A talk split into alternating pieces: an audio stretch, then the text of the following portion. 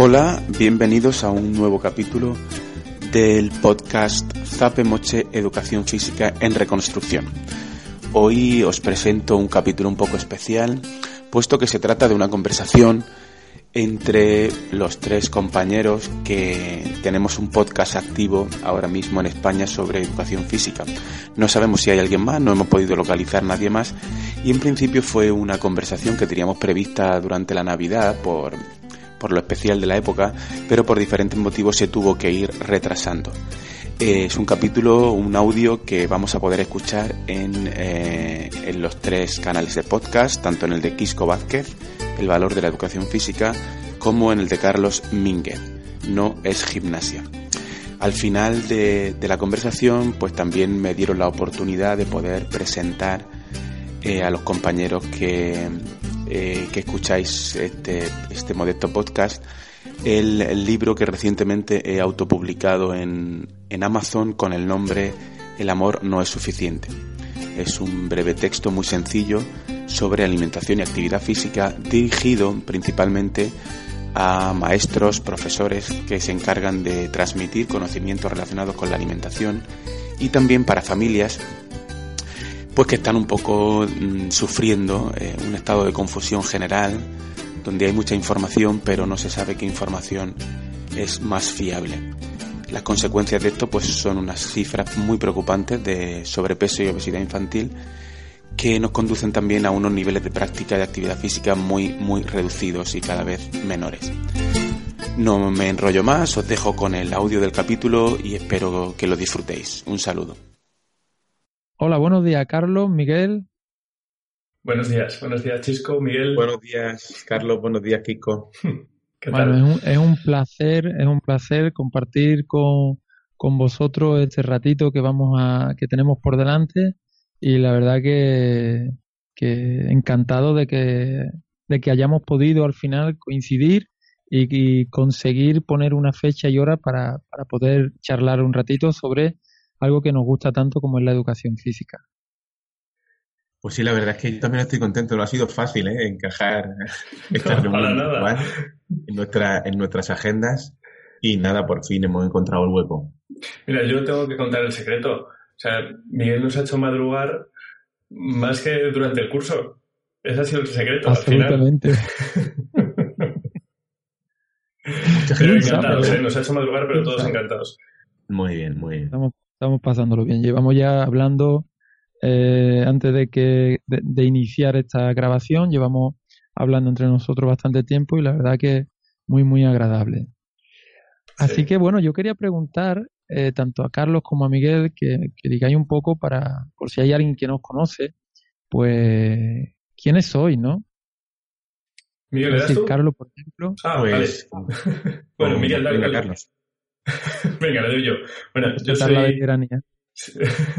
yo soy Carlos Mingue, eh, profesor, ahora maestro de primaria de educación física en Castilla y León, eh, actualmente en un pueblecito en, de la provincia de Ávila, en Arévalo. Y, y, bueno, pues nada, es, esto de la docencia para mí es una cosa familiar, ya que por vía materna el 80% son profesores o maestros, no de educación física, pero... Y entonces yo tuve que unir esta tradición familiar a mi amor por la actividad física y el deporte, la salud, etc. Y entonces me dediqué a esto. He estado dando clase en secundaria durante toda mi vida hasta que este verano conseguí sacar las oposiciones y, y entonces me pasé a primaria. Entonces, de momento estos meses ando como un elefante en una cacharrería, pero disfrutando muchísimo de, de los chavales, de dar clase, etc.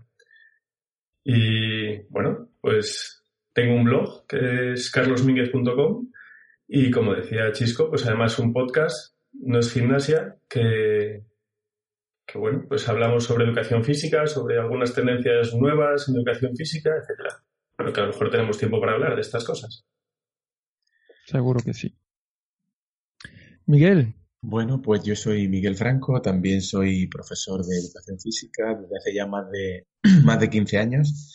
Y bueno, y ahora desde hace 12 estoy trabajando en, en un, en un centro que, del que no quiero hablar mucho porque no vaya a ser que alguien se entere, y, quiera ir para allá a hacerle algo malo, ¿no? Es un centro muy pequeño de una zona rural con 110 alumnos. Eh, se llama y, eso Pedanías Altas. Y, y, bueno, y también, como, como le ha hablado a Carlos, pues también viene un poco por tradición familiar. En, en mi caso, pues eh, me he criado al lado de unos primos eh, que han sido cinco y todos han sido profesores, tres de ellos profesores de educación física.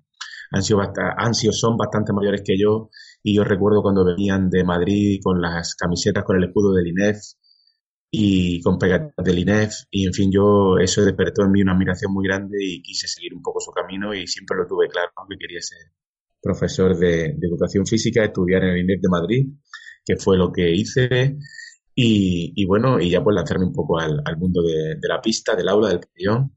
También tengo un blog como vosotros, es zapemoche.com. Y, bueno, y el nombre del, del, podcast también, también es Zapemoche, Educación Física en Reconstrucción. Qué bien. cuéntanos tú, Chisco. Bueno, pues, bueno, eh, pues mi nombre es Francisco Javier Vázquez y actualmente pues lancé el blog el valor de la educación física, también el podcast, en el que del mismo nombre. Y bueno, habéis, contado vuestro eh, vuestra inspiración, ¿no? Para llegar a ser maestro. Y yo la mía la encuentro en, y además bastante tempranito, la encuentro cuando por casualidad un hombre que pasaba por el colegio, que era al final era entrenador de voleibol, yo salía y me vio y me dijo, oye, yo quiero que vengas a entrenar voleibol esta, esta tarde. Entonces yo llegué como un loco y a mi casa, se lo di a mi madre y después me costó trabajillo convencerla, yo era, era pequeñito y, pero bueno, allá, que, que, fuimos y después de un, de un par de semanas, un mes, yo ya tenía claro que quería ser como ese hombre que me enseñaba a mí voleibol porque la verdad que era una era un disfrute para mí el, ir a hacer voleibol. Y yo quería ser maestro de quería hacer eso no quería enseñar eh, en este caso era voleibol pero quería enseñar actividad física porque realmente para mí era un disfrute y, y ese fue un poco mi, mi inspiración. Actualmente llevo ya también pues creo que 14 15 años dando clases de educación física todos ellos en, en primaria. Y bueno, y como le decía Carlos, eh, es un placer dar clase a los niños porque continuamente, bueno, pues te enseñan cosas y es un, es un mundo nuevo y, en fin, cada día es una, una pequeña aventura. Y más en educación física, que no está todo tan predefinido como puede ocurrir a lo mejor en, en otras áreas. Así que ahí vamos. Perfecto. Bueno, yo también os quería preguntar, tanto a Carlos como a, como a Miguel, el, el, el por qué habéis lanzado, por qué os animáis a lanzar un podcast de, de, una temática tan concreta como es la, educación física. ¿no? ¿Le das, Miguel? Venga, pues bueno, yo, eh, el, mundo podcast es un mundo que me apasiona. Creo que, que como fuente de acceso a informaciones que no encuentra uno en, en, en, otro, en otros ámbitos más generalistas, en la prensa o en, o en, o en blogs, así que no estén muy especializados. Pues es un, es un, mundo que a mí me ha encantado y, y cuando, desde, que, desde que descubrí la aplicación del móvil de, suscribirme a, los podcasts que me interesaban, pues me, me, me, me ha gustado mucho, me ha parecido una forma muy atractiva de acercarte a personas que, están haciendo cosas de, diferentes ámbitos y me parece una muy buena forma de difusión, muy cómoda con las tecnologías que hay ahora, con el móvil, con el Bluetooth en el coche, en lugar de tragarte la cadena 100 o la cadena dial o la tertulia de políticos de turno mientras pasa el trabajo, mientras vuelve, pues en fin, me, me, me pareció un formato muy chulo. Y, bueno, y dije, ¿por qué no? No sé, a, a, veces se le pasan a uno cosas por la cabeza y no es capaz de llevarlas a la práctica. Y otras pues es capaz de dar el paso y, bueno con unos medios técnicos muy básicos con un software con un software muy muy básico pues me lancé un poco a la a la a la creación del, del canal de podcast Tapemoche. Y bueno no llevo muchos capítulos llevo seis tan solo he entrevistado a gente que me ha parecido muy interesante tengo algunos en la recámara pero por, por más de disponibilidad de tiempo pues no he, no tengo la regularidad que me gustaría pero en fin que me parece un formato muy bueno en español el ámbito del podcast de educación física pues no hay no abunda mucho y creo que a la hora de transmitir y, compartir experiencias que se están haciendo pues me parece un formato interesante, cómodo y que puede llegar a mucha gente. Esa fue un poco la, idea y el planteamiento. Sí, me imagino que a los tres nos une, primero, eh, que hemos estado escuchando muchos podcasts a lo largo de los últimos años, eh, luego además que nos gusta la tecnología, porque si no, ni tendríamos un blog, ni tendríamos las ganas de meternos en este lío que es el grabar sonido, bueno, un ámbito para mí absolutamente desconocido hace unos meses. Y, entonces, partiendo de ahí, bueno, pues lo que decía Miguel, eh, en educación física yo solo conocía a Chisco con un eh, podcast. Eh, yo no me atrevo a, como Chisco, sacar todo su conocimiento porque creo que no tengo esa capacidad. Entonces, lo que sí me gustaba es que hubiese un podcast o una forma de conocer diferentes iniciativas que son muy interesantes de algunos profesores que, que a lo mejor pudiendo seguir varios blogs podríamos encontrarlo, pero que muchas veces es más difícil. Porque los podcasts, una de las de los beneficios que tiene es que, hay muchas veces que tú tienes tiempo para ir escuchando algo mientras estás haciendo determinadas cosas pero no tienes ese tiempo para leer. Es decir, tú puedes estar cocinando, puedes estar haciendo diferentes tareas y puedes estar escuchando atentamente y, entonces esa posibilidad me parece muy interesante.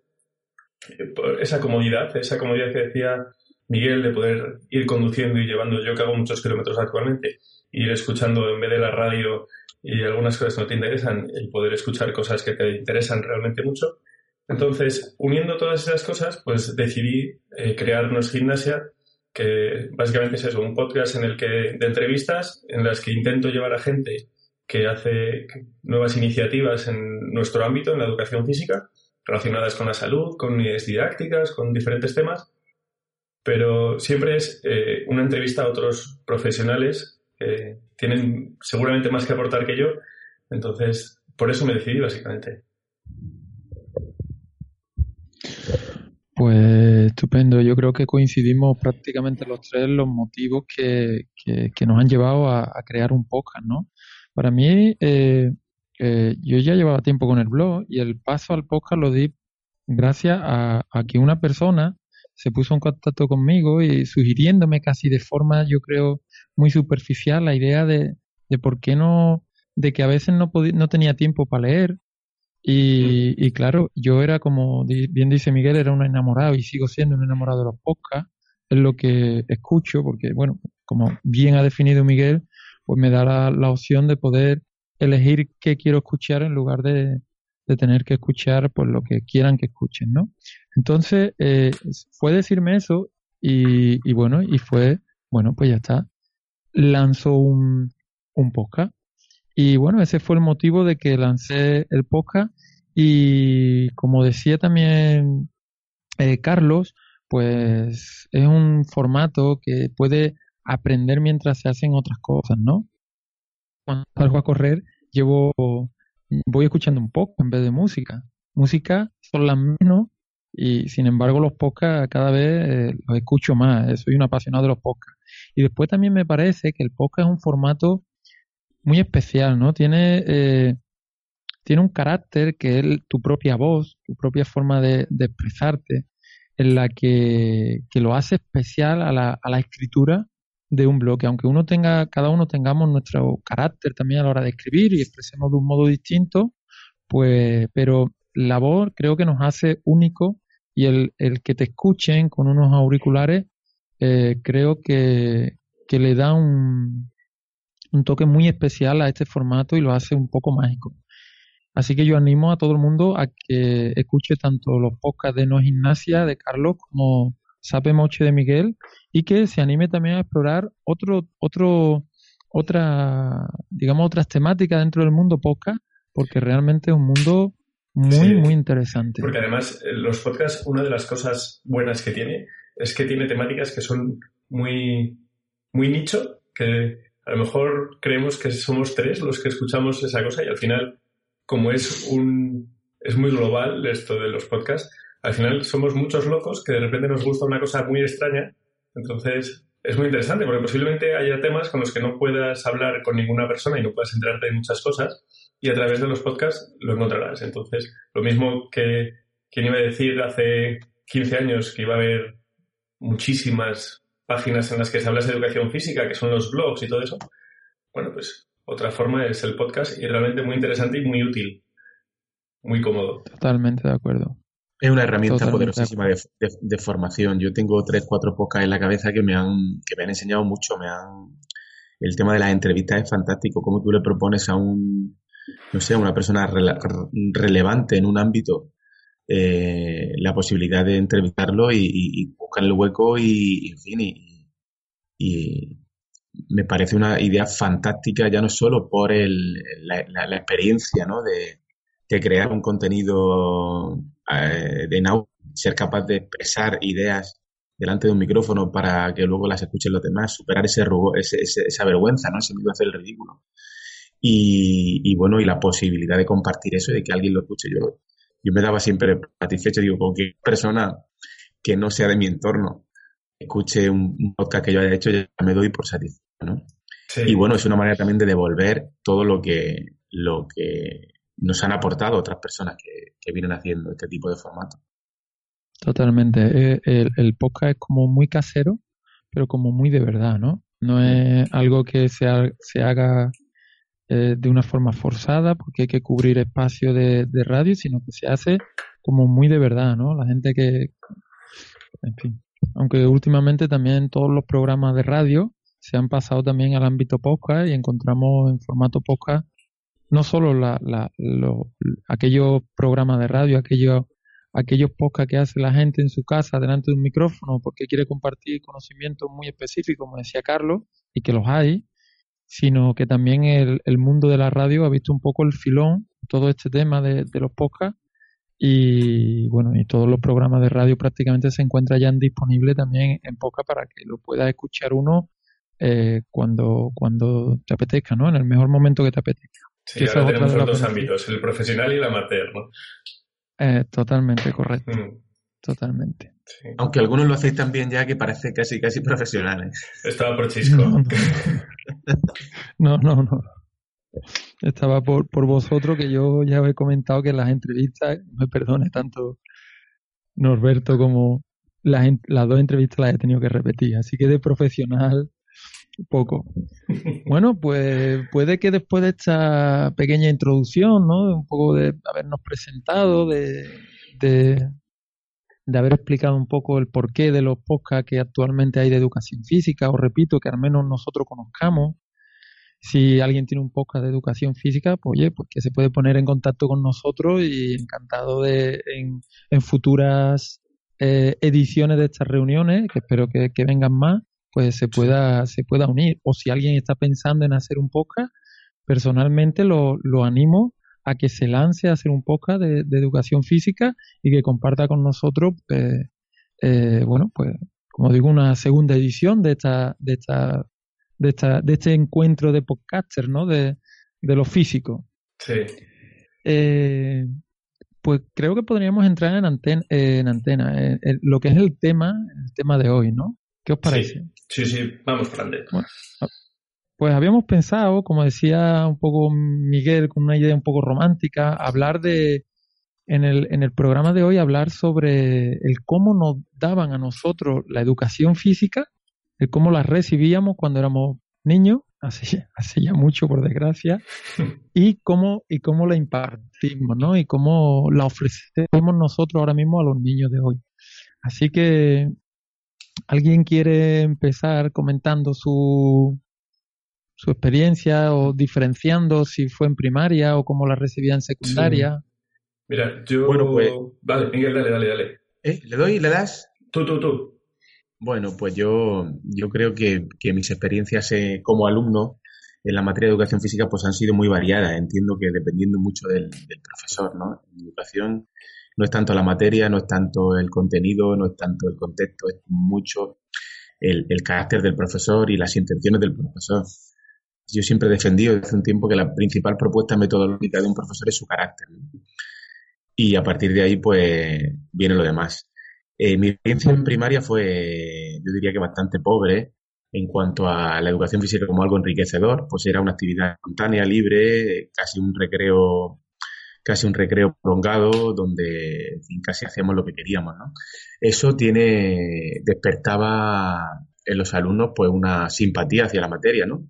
Porque, bueno, que te dejen hacer lo que quieras y si te gusta moverte, te gusta el deporte, pues es fantástico, ¿no? Es una alegría para el alumno, ¿no? Para aquellos alumnos y alumnas que, preferían quedarse sentados, pues creo que no era una, opción muy, muy buena.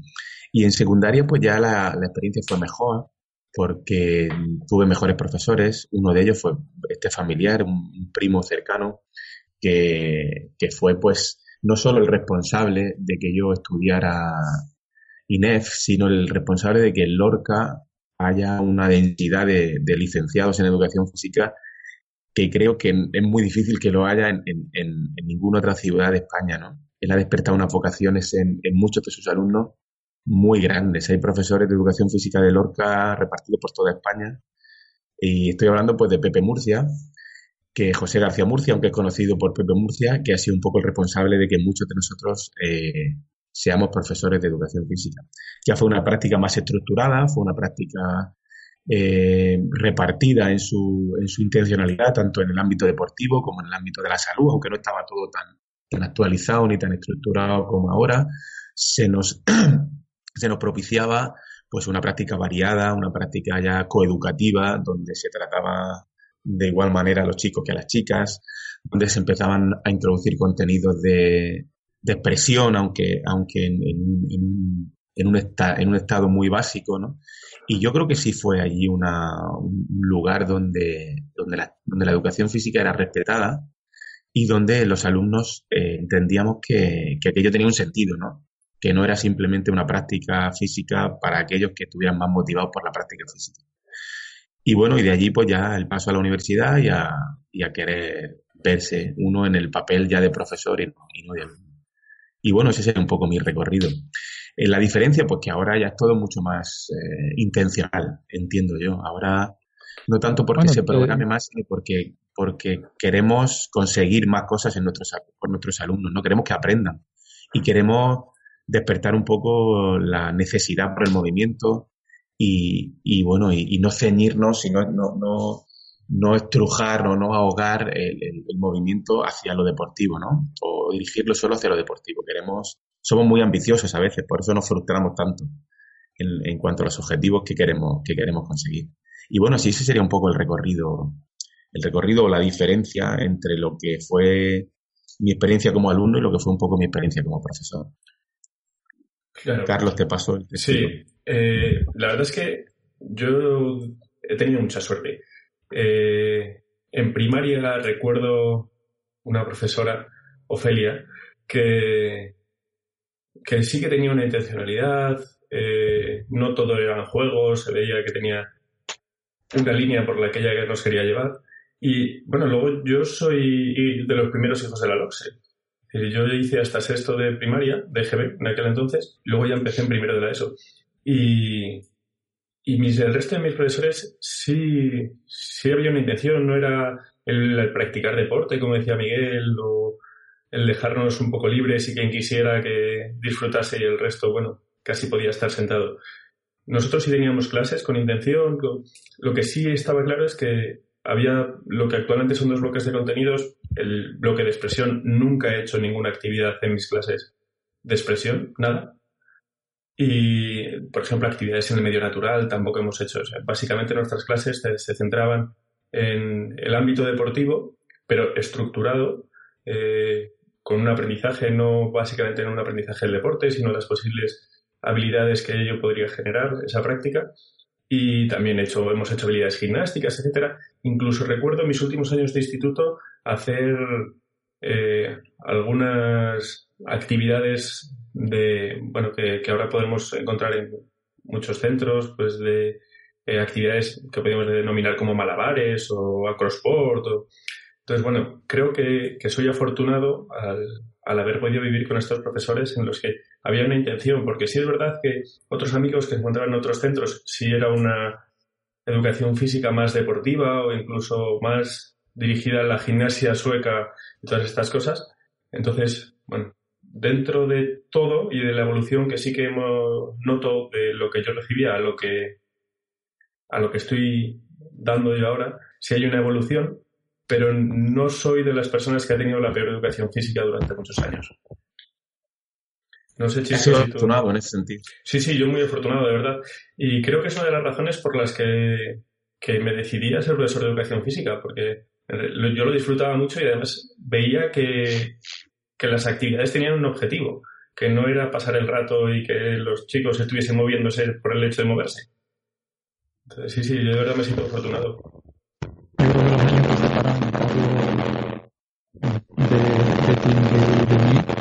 Yo creo que esos poquitos años fueron también jugaron muy a favor de que recibiera Carlos una educación física quizá de más calidad. Porque mi recuerdo de la educación física, como ha dicho Miguel, era más bien una especie de libertad, porque además el, maestro de educación física que teníamos era el director del colegio, que claro, la mayoría de días pues nos dejaba y él se iba a la oficina porque tenía que hacer o atender otros asuntos, ¿no?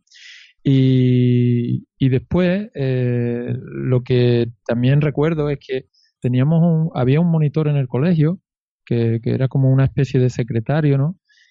Que jugaba, había estudiado magisterio, pero él estaba como, como un apoyo administrativo al equipo directivo del centro de primaria.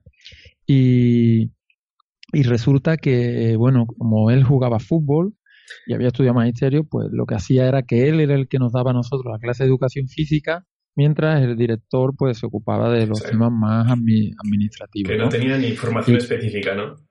Absolutamente nada específico. Era, él era maestro de ciencia y bueno, ya te digo, jugaba todo, todo el tiempo al fútbol y de hecho aún hoy sigue jugando, ¿eh? aún hoy sigue jugando ya después de tantos años en los veteranos, pero bueno, la verdad que él le ponía empeño, le gustaba, pero la experiencia era muy dirigida, muy como bien dice Ignacia Sueca, por ejemplo, el calentamiento era darle vuelta a la pista y ahora mm. andamos de puntilla, ahora andamos de talón, ahora andamos con el interior del pie, ahora con el exterior, recuerdo perfectamente el calentamiento.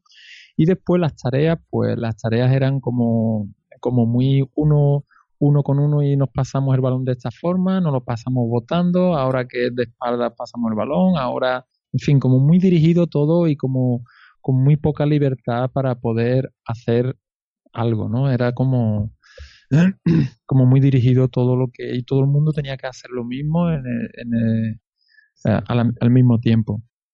Claro, esto eh, propiciaba en, en, algunos chicos, en algunos compañeros, recuerdo, propiciaba experiencias regulares.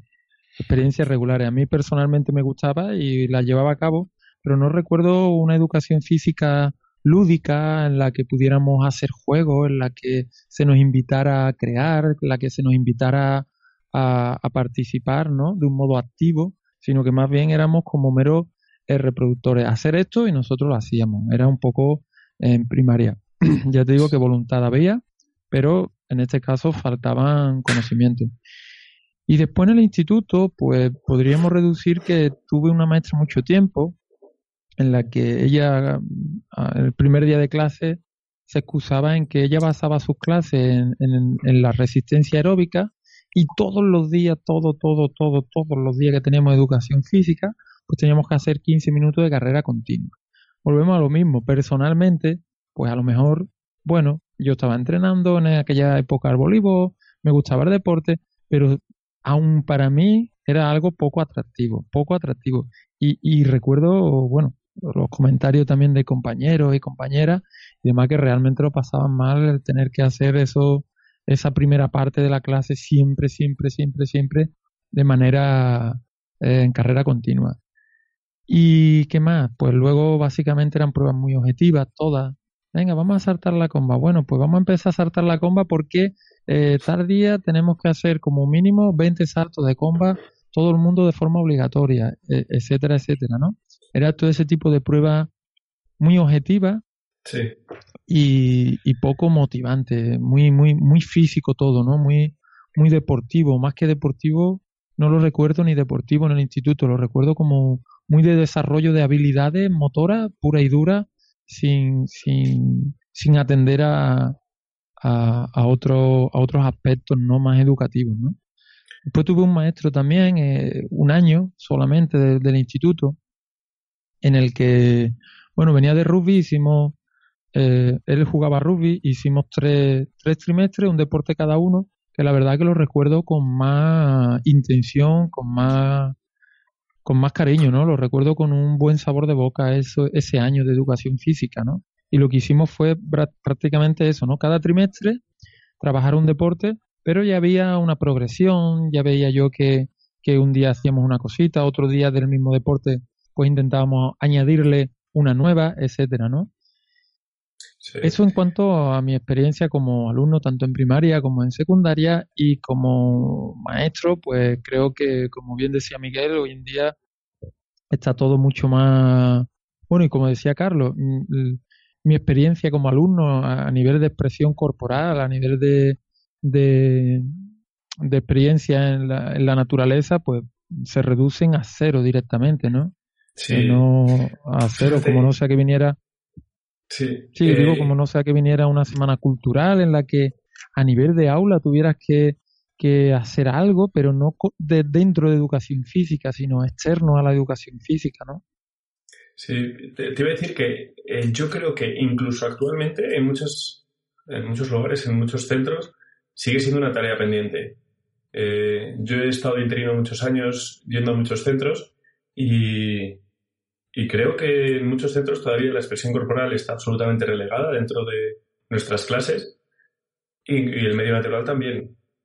Y, creo que por ahí debíamos trabajar más en mejorar la formación y muchas veces posiblemente sea por, un, por casi nuestra falta de conocimiento de este ámbito que, nos, que no nos atrevamos a, a desarrollar esta expresión corporal ya que nunca la hemos recibido. Ni, bueno, yo en la carrera algo, pero tampoco demasiado.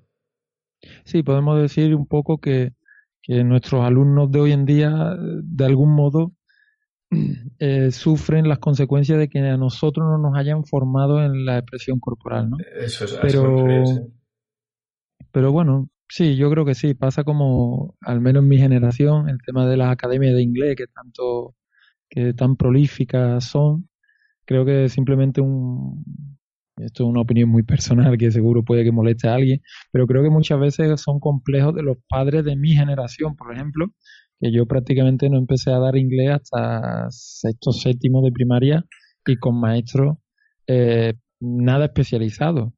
Mm, sí, era un inglés que prácticamente como una educación física, como decía antes Miguel, más que la asignatura es el profesor, ¿no? Y prácticamente era un inglés en el que en el, que no dábamos inglés, era un pasar el tiempo, porque bueno, porque el maestro no estaba especializado, lo habían puesto allí porque tenía que alguien tenían que poner, etcétera, ¿no?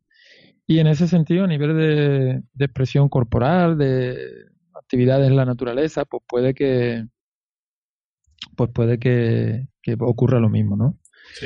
Y después, como decía Miguel, lo que diferencia, creo también a nivel actual, la, la, educación física de hace unos años, ahora, pues es un poco esa intencionalidad que tenemos y yo creo que también podríamos añadir el, el adjetivo de intencionalidad educativa, ¿no? Porque hoy en día el ámbito deportivo eh, mm, es poco lo, lo, se desarrolla, pero no tiene el peso ni la importancia que tenía antiguamente, ¿no? Esa es una de las diferencias. Otra, pues que realmente ha habido un, un, grupo de, personas que ha desarrollado a nivel didáctico de una forma ejemplar la educación física a través de estilos de enseñanza. Se ha estudiado mucho diferentes tipos de estilos de enseñanza, se ha estudiado mucho metodología, que si analítica, que si global, que si focalizando la atención, etcétera, ¿no? Y todo eso creo que es que bueno, que es digno de agradecer a toda esa generación de que, si Miguel Ángel Delgado Noguera, que si Domingo Blasque, que si, en fin, ahí hay un grupo de personas que, que ha trabajado mucho y muy bien eh, en pro de la didáctica, de la educación física, ¿no? Sí, yo creo que esta es una de las grandes diferencias entre educación física y otras asignaturas. Y es que en los no sabría determinar cuántos años, ¿no? Pero bueno, pues toda esta generación que tú nombrabas, todos desde que empezaron ellos, la evolución en, en, contenidos, en didáctica, en toda, toda esta diferenciación de unos años a otros ha precipitado en que nuestras clases han pasado de ser un mero entretenimiento, una, eh, bueno, pues como la actividad física es importante y además los niños están en clase que ya se suben por las paredes, pues tenemos una hora aquí en la que se desfogan y luego vuelven más tranquilos a, darle una la importancia real que tiene, ¿no? De, la formación de, lo físico en conexión con lo mental, etcétera. Entonces, yo, que, Ay, perdona, Carlos, quería que habéis terminado. no, dile, dile. No, no, sí que simplemente que tenemos que también estar atentos para no irnos al otro extremo, ¿no? Es decir, me, yo soy consciente de que a veces he corrido el riesgo de, de a ver, a ver si lo explica, si, si fuera capaz de explicar, fuera capaz de explicarlo bien, de quitarle a la educación física el carácter eh, lúdico que tiene y, de desempeño físico y de querer darle un carácter tan serio y tan tan tan excesivamente educativo que a veces se ha vuelto un poco en contra de los planteamientos que yo mismo tenía, ¿no? Es decir, la educación física eh, no se nos puede olvidar que, que tiene un punto muy favorable un punto que no le hace falta reivindicar porque ya lo tiene, que es el instinto de movimiento que tienen nuestros propios alumnos, ¿no? Ese, ese instinto habría que, no coartarlo, no caparlo de alguna manera y que todas nuestras propuestas, con toda la intencionalidad educativa del mundo, eh, respeten ese, ese, ese instinto, ¿no? Y esa, esa necesidad que tienen los niños de moverse durante la mañana después de estar cuatro, cinco o seis sesiones eh, en, la, en, en, el aula, ¿no? Entonces yo siempre cuando, cuando voy a plantear cualquier contenido, cualquier metodología, siempre trato de, tener presente eso, porque si no se puede volver en mi contra. De repente nos volvemos con, de, profesores muy, muy de discurso, muy de, centrándonos exclusivamente en las cuestiones educativas, en el sentido de, buscarle como una trascendencia a todo lo que hacemos. Y en ese sentido yo creo que nos tendríamos que relajar también un poco y no volver no retroceder en el tiempo a los planteamientos antiguos, pero sí rescatar lo que, lo que ellos tenían de positivo, ¿no? Para a la hora de mantener la, el movimiento y la, el tiempo de movimiento, el tiempo de desempeño, el tiempo de implicación práctica de los niños. Sí, estoy absolutamente de acuerdo. Mira, perdona, Chisco. Eh, decía Chisco antes que cuando explicaba su trayectoria, eh, que él veía como alumnos, compañeros, eh, no disfrutaban de la educación física y la clase de educación física casi era una hora que odiaban por, por ello, ¿no? Entonces, eh, en realidad, a lo mejor me estoy yendo del tema, pero yo me planteo siempre como mi objetivo principal, eh, lógicamente cumplir con todos los objetivos y contenidos, etcétera, pero que mis alumnos disfruten, disfruten de la práctica, del movimiento y que ellos sean capaces de recordar las clases de educación física de una forma divertida, que, bueno, pues en definitiva que disfrutaron de las clases, porque al final mi objetivo es que disfruten y que hagan actividad física a lo largo de sus vidas, es decir, que, que la adherencia real a la actividad física no sea solo durante mi hora de educación física y las de los profesores que vengan después, sino que ellos consigan disfrutar y cuando tengan 40 años como, como nosotros, eh, hagan actividad física por ese disfrute. Entonces, eh. bueno, ahí estamos, ya llegaremos. No, no sé si os planteáis vosotros como objetivo alguno así general, como yo decía, bueno, pues eso, el disfrute y, la adherencia a la actividad física, como tú decías, solo vamos a conseguir a base de práctica. No, es muy difícil que a alguien le guste mucho la actividad física si no la realiza o si se va demasiado a lo teórico. Totalmente de acuerdo con, con ambos, ¿no? Es decir, lo que dice Miguel, toda la razón del mundo. No podemos caer en la tentación de querer dar discurso y discurso porque los niños tienen más que tienen un instinto, pero también tienen una necesidad de movimiento y justamente esa necesidad es la que tenemos que, que aprovechar para pues para ser educativos, ¿no? Para educar, ¿no? Gracias a esa necesidad podemos trabajar sin movimiento, no hay emoción, ¿no? Y esa emoción del niño que hace que se implique en la actividad, pues es lo que debemos de aprovechar para la resolución de conflictos de una manera educativa, poniendo el acento en, en, toda la justicia de, de, lo que conlleva una resolución de problemas, ¿no? Y justamente eso es lo que hay que aprovechar. Y evidentemente las clases soy también partidario de que como el corazón, digamos, hay que ponerlo a trabajar. Y al poner el corazón a trabajar, ya nos ha demostrado y la ciencia y muchos estudios de que también tiene unos beneficios a nivel eh, cerebral y a nivel cognitivo. Y eso se consigue gracias al, movimiento y a una actividad física de cierta, de cierta intensidad, ¿no?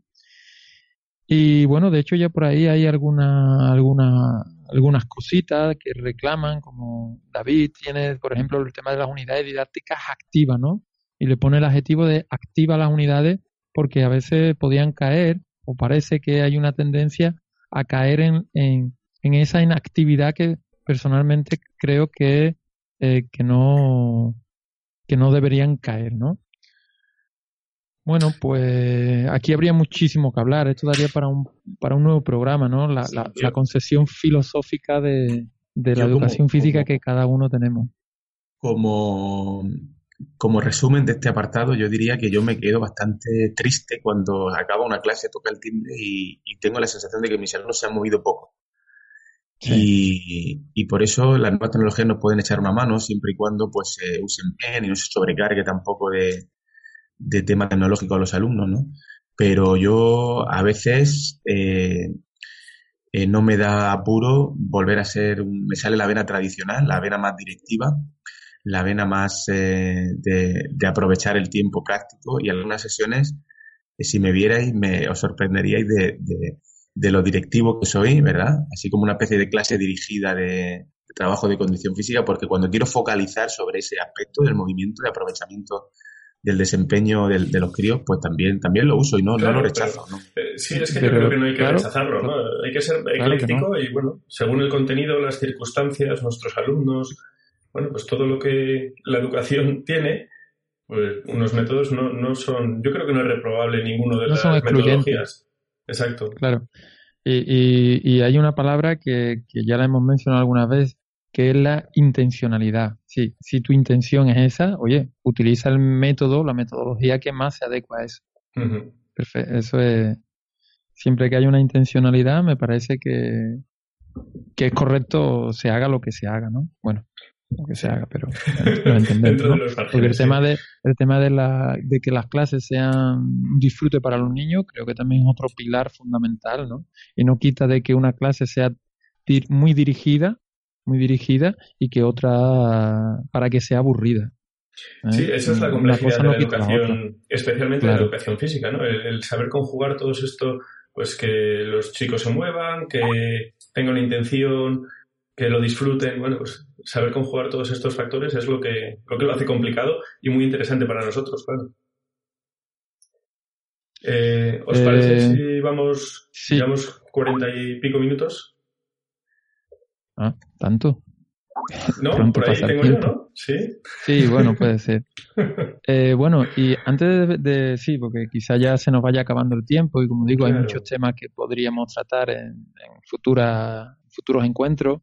Eh, ¿Te parece, Miguel, que nos explique también que antes de entrar en, la grabación, pues Miguel nos hablaba de un, de un proyecto que, bueno, de un proyecto, de un libro que ha escrito y que parece que está funcionando muy bien y que del que prácticamente es experto de ese tema y que mejor que él que nos explique un poco de qué trata y a quién va dirigido ese, ese libro, ¿no, Miguel? Bueno, pues lo resumo así en breve, ¿vale? Es un libro que, versa sobre nutrición y actividad física. Es un libro con unos destinatarios muy, muy, muy definidos que son familias, padres, madres, eh, maestros y profesores que nos encargamos de transmitir conocimientos y de desarrollar hábitos saludables relacionados con la alimentación. Es, un, es una cuestión en la que reina un estado de confusión muy grande. Eh, posiblemente en, el, en, los contenidos que nosotros transmitimos en la escuela, los, los contenidos más desfasados que hay son los, relacionados con la alimentación, con la nutrición. Seguimos eh, transmitiendo una pirámide de la alimentación que está totalmente desfasada. Seguimos poniendo en la base hidratos de carbono refinados que están totalmente en, la, raíz del problema y que no deberían estar en la base de la, pirámide de la alimentación. Seguimos con la idea de dieta equilibrada, seguimos con la idea de que para luchar contra el sobrepeso infantil hay que comer menos y moverse más, cuando es una cosa que no funciona. Y en fin, pues yo lo que, lo que he escrito es un centenar de páginas donde trato de ayudar a las personas que me puedan leer pues a, replantearse esas, esas certezas que, que, venimos repitiendo durante generaciones y que ya la ciencia pues está demostrando que no, que no funcionan.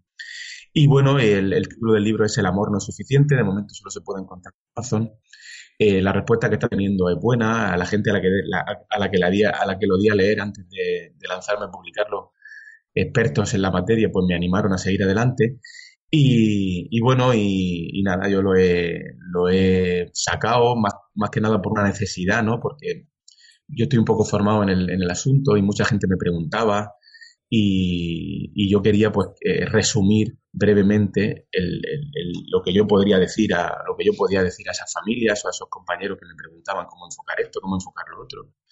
Y bueno, y me salió una cosa que se puede leer, se deja leer, es coherente, eh, relaciona unos temas con otros, tiene una, última parte de, actividad física, ¿no? donde reflexiono sobre el tema de las recomendaciones sobre actividad física para los jóvenes, eh, sobre cómo crear espacios que, ayuden ¿no? a, que que, los alumnos se, se muevan. Y bueno, y si, si llega un número determinado de lectores, estoy ya ideando una segunda parte más práctica, con propuestas más prácticas en la cabeza.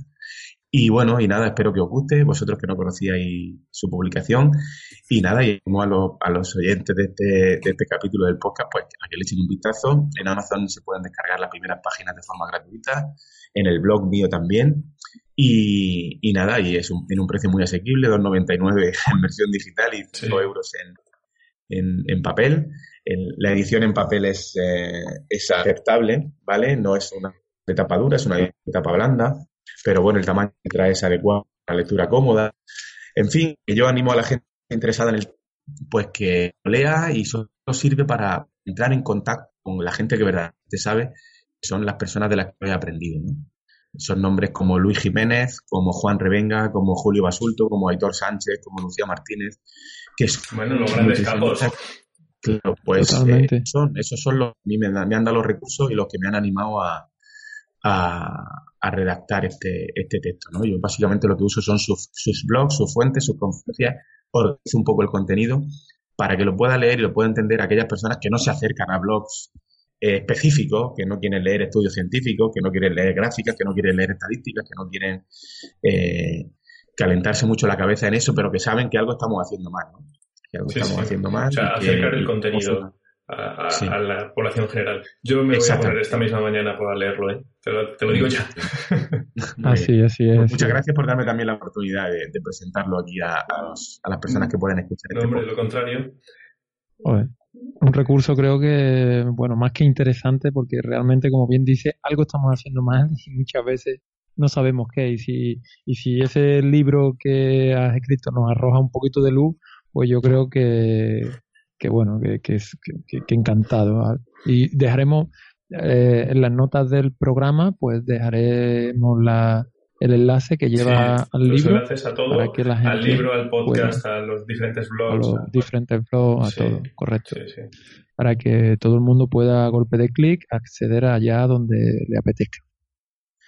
Bueno, compañeros, aprovecho para despedirme eh, porque me reclaman mis hijos, ya los oigo y, no, no, no, puedo tardar más. Corre, corre. Eh, muchas gracias, Carlos, muchas gracias, Kiko, ha sido una experiencia maravillosa. Yo creo que la tenemos que repetir, tenemos que hacer algo más específico, incluso con algún invitado nuevo.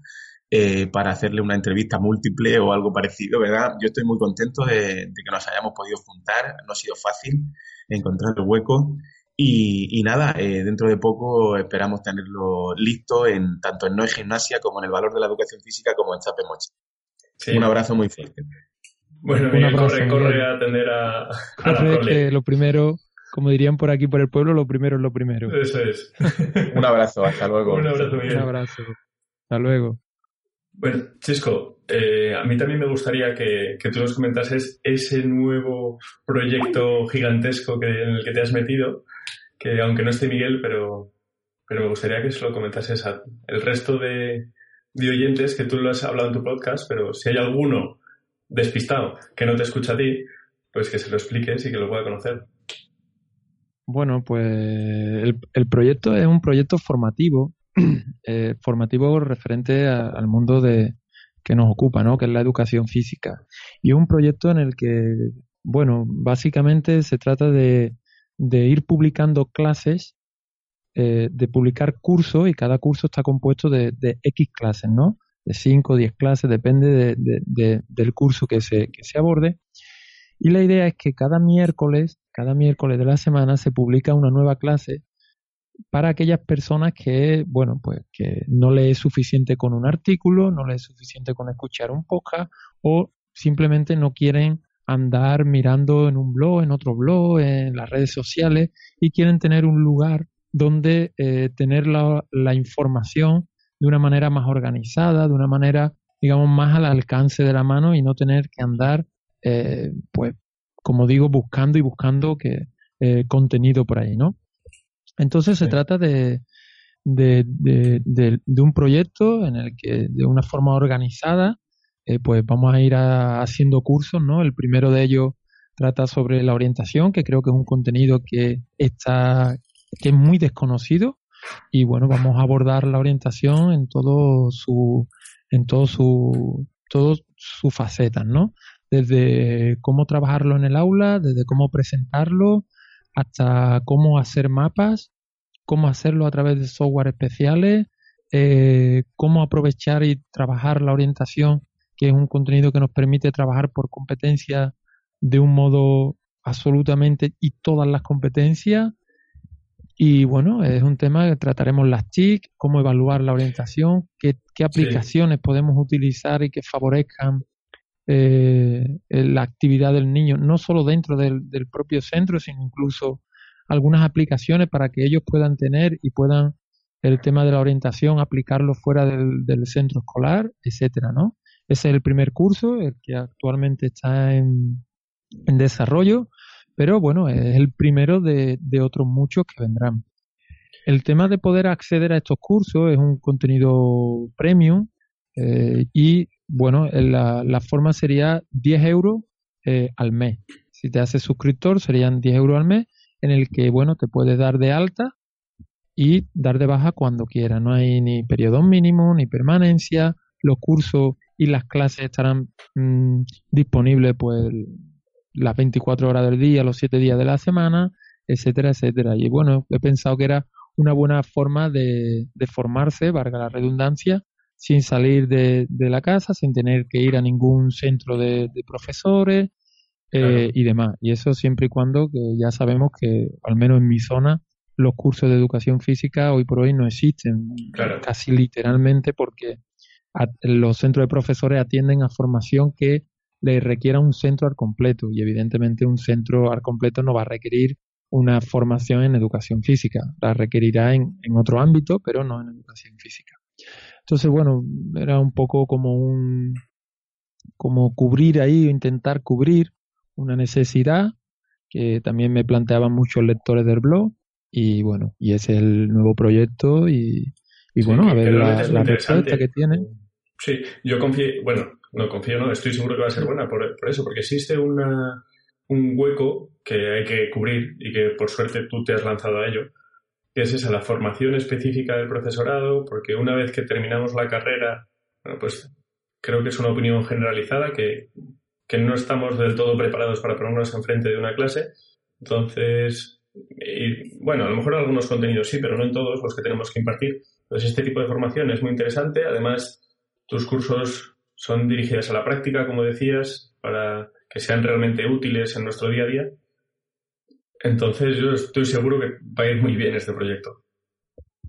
A ver, porque como estábamos hablando, la, educación física sufrió una gran evolución y sobre todo si has estudiado eh, la licenciatura, o, pues la verdad es que, bueno, ahí obtienes más recursos a la hora, pero en verdad el tema de la educación física para primaria, eh, el, tal como está planteado el grado actualmente, la gente que estudia el grado solamente hace seis asignaturas el último año del grado, el cuarto año, hace seis asignaturas mm, referente a la especialidad, en este caso a la educación física. Bajo mi punto de vista, mm, totalmente insuficiente. efectivamente insuficiente para abordar temas de didáctica, de diferentes contenidos, temas de expresión corporal, temas de en fin, de capacidades físicas básicas, habilidades, en fin, muchas cosas que creo que se quedan en el tintero, ¿no? Y bueno, también surgen cosas nuevas, van surgiendo nuevas eh, formas de ver la educación física, de afrontarla, y bueno, es como una especie de, de cursos también de actualización, ¿no? Y de que, bueno, me, eh, pues a ver, a ver qué tal. Sí, sí, seguro que bien. Bueno, nos irás contando, pero vamos. Eh, de acuerdo. Seguro que bien. Bueno, Chisco, ¿te parece si lo dejamos por hoy? Nos emplazamos próximamente, ¿no? Eh, perfecto, como digo y como decía Miguel, para mí la experiencia ha sido muy buena, muy positiva y ha sido un auténtico placer compartir este ratito con, con vosotros y por mí, pues, igualmente. Eh, esperemos que todo el mundo piense lo mismo, ¿no? Ah, bueno, a ver qué, qué, nos hace llegar la, audiencia, si les ha gustado. Porque a pesar de no haber dado ningún recurso, porque normalmente es tanto cuando tú haces una entrevista a, tu, a la gente que llamas a tu podcast, como yo cuando hablo en, en, el mío, pues normalmente pues creo que te gusta y a mí también, pues dejar como algo práctico, ¿no? algo práctico, algo que llevarse al día siguiente al, al colegio para poder hacer.